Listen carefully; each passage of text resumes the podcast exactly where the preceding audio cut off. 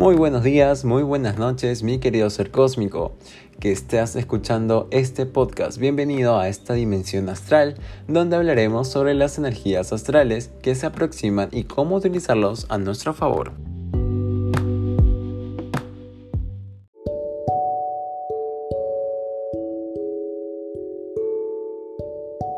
Actualmente nos encontramos con las energías muy propicias para reconciliaciones y encuentros muy amistosos, pero también para tomarnos tiempo afuera, tiempo a solas, para cobrar fuerza y seguridad en lo que nosotros hacemos. Son días de muchos cambios de ánimo, días donde tendremos mucha confianza y energía, pero también días donde estaremos muy sensibles. Definitivamente la astrología sirve para desarrollar nuestro potencial humano, liberarnos y transformarnos en nuestra mejor versión.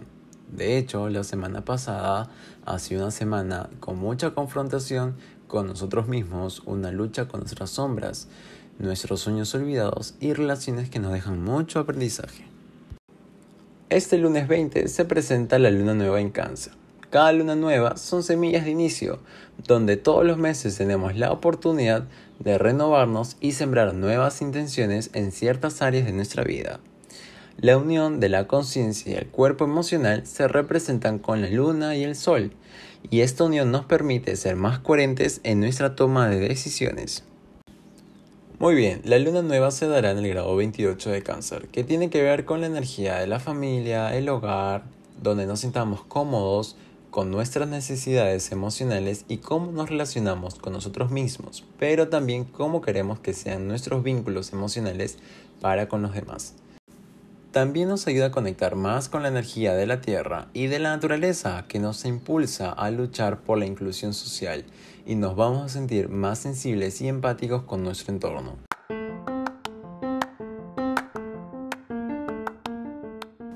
La etapa de las oposiciones nos da la oportunidad de ver lo que está pasando pero desde un lugar diferente y no apegarnos a nuestra visión y viejas costumbres que siempre teníamos en mente.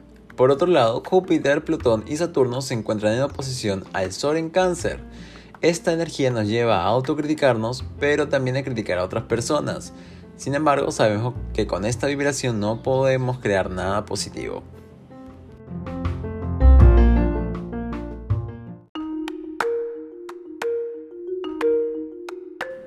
Ahora muy bien, el que el Sol se encuentre en cáncer en oposición a estos tres planetas significa que también vamos a querer tomar acción, vamos a querer abrir una nueva conversación con alguien del pasado, pero también el miedo nos puede invadir a la hora de tomar acción.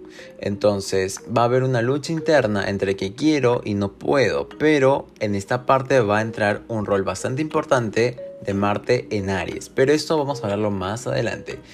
Por otra parte, Hablando de Saturno, Saturno nos da la energía de la resiliencia, persistencia, compromiso y fidelidad, lo cual esto va a traer muchos beneficios a muchas parejas y relaciones, pero también para nuevos contratos en el plano laboral.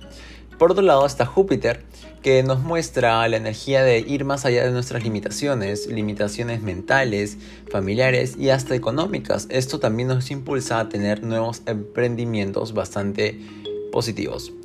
Y también está Plutón, que viene con la energía de la confrontación de nuestra sombra. ¿Qué es nuestra sombra? Es lo que nuestro ego no lo acepta, o sea, nuestra parte negativa, todos tenemos un lado bueno y un lado malo.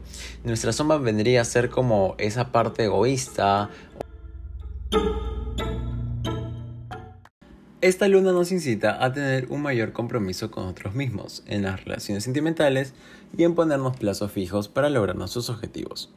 Definitivamente esta luna nos incita a retomar nuestros sueños que habíamos dejado de lado por diferentes circunstancias. Pero algo muy importante es que lo que vayas a hacer sea por ti y no por complacer a los demás. Algo más que quiero contarte y que recuerdes es que los desafíos y oportunidades que se nos presentan son para llevarnos a un mayor crecimiento espiritual.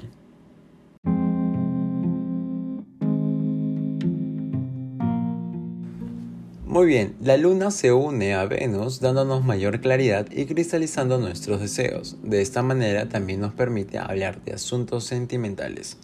Por otro lado, Géminis responde a Mercurio y esto nos ayuda a tener conversaciones más tranquilas con los demás sin tener tantos dramas de por medio. Nos comunicamos de manera asertiva y esto es una forma de tener una paz con nuestro entorno. Venus en Géminis nos trae la energía de escoger las situaciones y relaciones que nos nutren, que nos hacen feliz, porque de lo contrario vamos a saber descartarlas. No vamos a tener medias tintas en estas situaciones.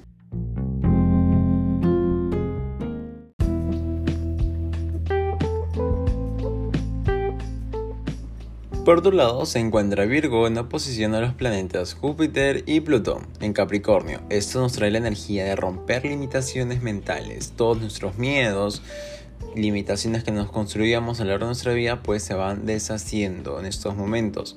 Nos está llevando también a tener una perspectiva distinta, cómo mirábamos la vida que nos permite resolver las cosas de una manera diferente. Esto es bastante importante debido a que ya no nos van a hacer tantas complicaciones. Virgo es un signo que se destaca porque piensa demasiado antes de actuar, entonces ahora va a ser tal vez un signo más práctico y eso también nos va a influenciar a nosotros, sobre todo los signos de fuego y de tierra. Y ahora he dejado el plato fuerte al final, que es Marte en conjunción con Aries. Marte es un planeta de la guerra, es un planeta bastante peleandero, por así decirlo, y Aries es el signo por excelencia de intensidad, porque es fuego puro. Entonces, ¿qué significa cuando estos dos se juntan? Definitivamente, si lo queremos poner en un plano global, nos va a traer protestas, nos va a traer conflictos bélicos, como estamos viendo en el continente de Asia, y también el tema de defender nuestras propias creencias, a pesar que estamos también rompiendo. Ahora, quiero hablar un poquito sobre ese tema. Marte en Aries, si bien hemos hablado un poco sobre este lado negativo, en cierta forma, que nos va a traer un poco más de violencia también, pero el lado positivo es que vamos a romper con todo el patriarcado. ¿Qué significa esto? Los estados antiguos, las leyes antiguas que no son remodeladas, pues ahora van a comenzar a cambiar, van a comenzar a, reinventarse sobre todo. Y estamos viendo que esto nos está afectando en el trabajo desde que comenzamos redundantemente a trabajar eh, en la oficina, que ahora es nuestra casa. Y bueno, también en la parte de los colegios van a seguir pasando esto. A nivel de tecnología van a haber nuevos descubrimientos, nuevos apoyos y también, ya que está en conjunción con Quirón, no me sorprendería de que también siga habiendo más descubrimientos en las vacunas contra esta pandemia. Por otro lado, ya que estamos sacando el tema de Quirón, Quirón es un planeta de las heridas emocionales, que en estos momentos ya está en conjunción con Aries y Marte, pero está en modo retrógrado. ¿Qué significa cuando está en modo retrógrado?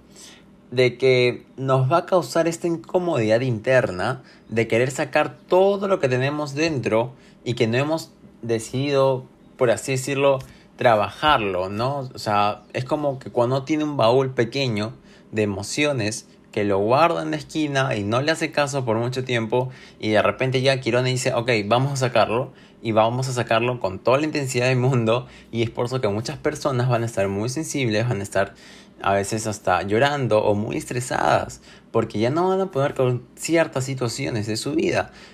Por eso es que se van a dar muchos casos de personas que quieran renunciar a su trabajo o personas que quieran separarse de sus relaciones sentimentales, no importa si son casados, porque ya no soportan el no sentirse felices, ya no soportan el sentirse limitados. Entonces Quirón es esta, esta gran masa energética que nos dice, ok, vamos a hacer esta, este cambio para tu bien. Lo cual me parece algo fenomenal porque necesitamos cambiar y evolucionar, que es este año 2020. Es un año del juicio divino. Así que eso es lo que nos trae la conjunción entre estos tres grandes seres energéticos. Pero algo les quiero decir es que utilicemos energía también para comenzar a tener nuevos proyectos con esa misma intensidad, con esa misma emoción. Muy bien, y ya para terminar vamos a hablar sobre Lilith y la luna negra. Lilith es un ser, es una energía suelta en estos momentos que está agarrando poder cada día más por todos estos tránsitos planetarios que estamos hablando. Y Lilith es una energía un poco oscura, es una energía en la cual le teme y odia a las oraciones hacia Dios, hacia la parte divina, hacia el universo. Entonces, ¿qué pasa? Lilith al tomar fuerzas nos está haciendo que nosotros confrontemos contra nuestras sombras. ¿Qué es nuestras sombras? Y eso es algo que ya había hablado hace un ratito en el podcast. Es que es nuestro lado negativo, es nuestro lado que a veces todo el mundo pecamos, a veces de haber mentido, de haber sido un poco sinvergüenzas, de haber hecho algo que tal vez nos hizo, bueno, que hizo daño a otra persona. Entonces Lili te dice, oye, esto eres tú. Y es como una prueba de personalidad, porque definitivamente ese lado sale cuando hay algo que lo activa, pero no es que sea siempre, no es que sea parte de ti, por así decirlo. Entonces es un confrontamiento bastante importante porque te va a ayudar a una evolución y a darte cuenta de quién eres tú, si eres una persona buena o si eres una persona mala, si sigues haciendo lo mismo, ¿no? Entonces ahora, recalcando un poquito acá, llevándolo más para el lado de las relaciones, Lily tiene que ver con las bajas pasiones. Entonces, mucha intensidad con el, por ejemplo, caso de personas que sean infieles, pues esto va a salir a la luz y va a estar ahí detrás de esto del falso amor, porque es como una semi justiciera del amor y aliada de Venus. Entonces nos va a llevar este confrontamiento que nos va a en un momento de esta semana o de las siguientes semanas del mes de julio, nos vamos a caer en, como en pare, vamos a parar y vamos a decir, oye, esto era yo, tengo que cambiar, tengo que hacer otras cosas. Entonces, eso es el lado positivo de Lilith, que siempre lo quiero ver de esta forma, mejor dicho, como nunca. Entonces, espero que de verdad hayan disfrutado este podcast. Como yo lo he hecho, ese es el primer podcast y se viene mucho más porque vamos a hablar sobre temas de espiritualidad, sobre numerología, sobre también los sueños, que es algo muy bonito, y los mensajes de los ángeles que siempre nos están teniendo hacia con nosotros. Les mando las mejores vibras y hasta la próxima. Y no se olviden que me pueden seguir por Instagram como Creativo Cósmico.